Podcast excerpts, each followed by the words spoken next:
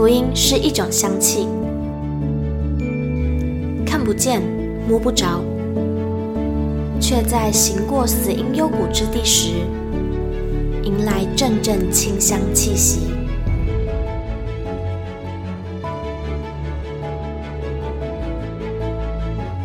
愿北纬二十三度的我们，一同写下的故事，化作世界的反击。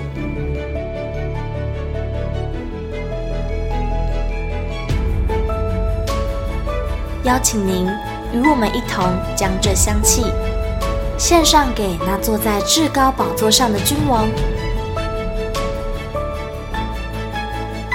N 度二十三宣教学。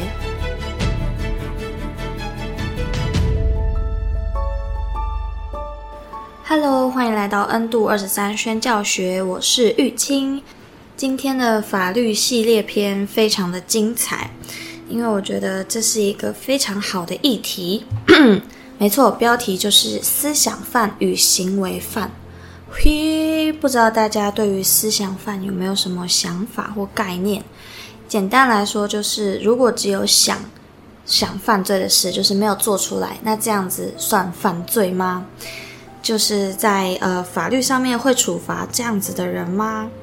那行为犯呢，就是真正的做出来这样。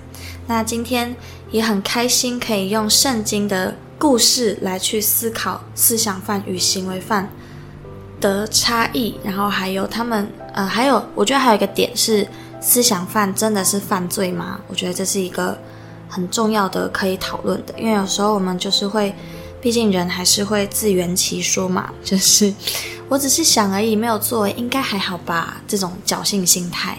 好，那我们就事不宜迟，赶快来聆听今天的文章吧。思想犯与行为犯，文滕佩尼律师。借刀杀人这句俗语，显示出大家对于一个人，他利用别人或某种情势来对付另一人的不佳观感。圣经里的大卫也做过借刀杀人之事。撒母耳记下十四章十一到十七节。次日早晨，大卫写信与约押，将乌利亚随手带去。信内写着说：“要派乌利亚前进到正是极险之处，你们便退后，使他被杀。”约押围城的时候，知道敌人那里有勇士，便将乌利亚派在那里。城里的人出来和约押打仗，大卫的仆人中有几个被杀的。赫人乌利亚也死了。根据圣经记载，乌利亚乃一位忠心耿耿的战士。大卫对乌利亚其实挺残忍的，让他手持关于自己生命噩耗的密信，快马加鞭的带给约押。乌利亚当时搞不好还以为是什么重大的军事机密，因被托付重要机密而深感责任重大。大卫没有亲手杀乌利亚。他犯罪了吗？大卫身为军事统帅，不仅内心想杀乌利亚，进而筹划杀害他的计划及方向，命令部属配合照做，部下必须照其心意进行。这是属于未亲手实行的犯罪支配，刑法也处罚此种犯罪首脑。此外，大卫没有要约押直接派一个人了结乌利亚的生命。而是令其于战争中被敌方杀死。战争中战亡乃稀松平常之事，且将领调度军队有其权力，即使不合理的调派，士兵只能服从。大卫以战争本身具有的巨大危险性，掩护自己杀人的计划，好让外人以为乌利亚的死亡乃当然结果，与他毫无关系。从表面上看，还能说他故意杀人吗？因为即使大卫没有阴谋，乌利亚也有战死于沙场的极高可能性。司法的能力有限，必须凭证据才能定罪。若非圣经明确地写出来大卫杀害乌利亚之意图，我们也无法轻易判断大卫到底是否犯了杀人罪。假设这是发生于今天的案例，没有密信的存在与记录，任何人皆无从得知那封密信的内容，亦无其他佐证之记载。乌利亚又是死于战场上的一位士兵，谁能断定大卫犯了杀人罪？然而，圣经是诚实的，大卫心中的意思被如实写下。耶稣的标准更高，他说：“人心里想要犯罪，就是犯罪，即使没有说出来或写下来，光是用想的就足以被定罪。”亦不用身体力行的表现出来。不过，单是思想并不会侵害任何人的权益，连对于犯罪的想象都被耶稣评为犯罪，提醒我们重视自己的思想，一察觉有罪就该认罪悔改。耶稣对何谓犯罪的超高标准，是因他爱世人的缘故。仅仅存于内心的犯罪思想所伤害的。也许并非他人，乃是每一个罪人。一点面笑能使全面团发起来，白纸上有一个小污点，也将不再纯洁。以色列王国的衰弱，起因于某个下午，大卫在屋顶的平台散步，发生了淫念所造成的连续好几个致命错误，种下了演变成家族内乱及内斗的种子。导致他被亲生儿子叛变的逃亡生涯。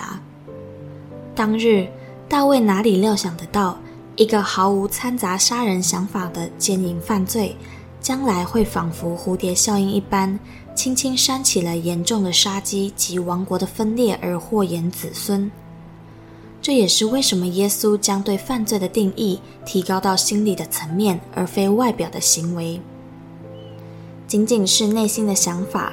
从现代刑法角度是不处罚思想犯的，有关的立法皆有废除之说，因为它证明不易且有害人格发展，这是主张不罚思想犯可能的主张。所以有人说法律是最低道德限度，若与耶稣的标准比起来，这句话不过显示出人类的有限，一来在证明的困难，二来是遵守的难度。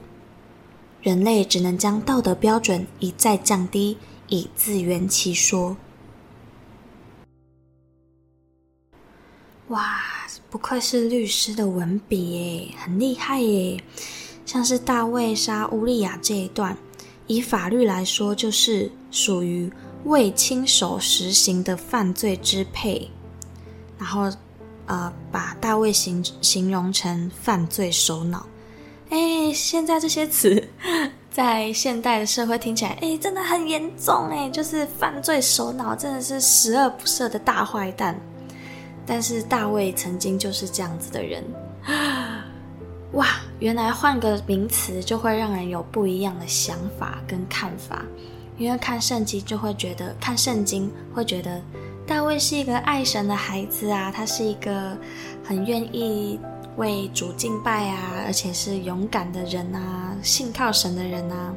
然后对于他啊、呃、杀乌利亚这一段，也觉得啊，这也许就是人的软弱吧。这种无奈，可是又有点同情的感觉。可是如果把他形容成犯罪首脑的话，就会发现，哎，他真的非常可恶，哎，真的是大坏蛋，哎。我不知道大家会不会跟我有一样的。的突然的发现的感觉，还是大家其实早就早就已经知道大卫是犯罪首脑，但是对我来说，就是换个名词就会可以让我更知道哦，原来他真的是做错了一件非常可恶的事情。嗯，也许这就是人的软弱吧。我说我就是呃，只能将道德标准一再降低，以自圆其说。哇，这句结尾真的说的太棒了，真的，哇，真的。讲的每一句话都非常的精准，不愧是律师啊。那里面也有说到耶稣的标准，就是只要是只要是思想，只是光用想的，就是犯罪，就被神定罪了。那真的很难不犯罪耶！就算我们受洗了，或者是不呃悔改了，不管是大的悔改还是小的悔改，可能隔一天我们又同样犯了一样的罪。哇，天哪！人真的是罪人，好需要耶稣基督。好，那我来为大家做个祝福的结束祷告。亲爱的天父，谢谢你透过这篇文章，让我们更明白你的心意。主啊，求你能够让我们开启眼睛，开启我们心灵的眼睛，好让我们诚实的面对我们自己的软弱，自己的这些负面的思想，这些犯罪的思想。主让我们跟你之间是敞开的，即便我们犯罪，即便我们所想的不纯洁，但主啊，我们都要愿意来到你的面前，向你承认，并且向你悔改。主耶稣，求你赐给我们这样子的能力，好让我们每一个人都可以在每一天的时候，不断的经历到被更新的感觉。主啊，求你大大的带领我们，帮助我们，好让我们更像你。以上祷告是奉耶稣基督的名，阿门。好的，那我们就下一集见喽，大家拜拜。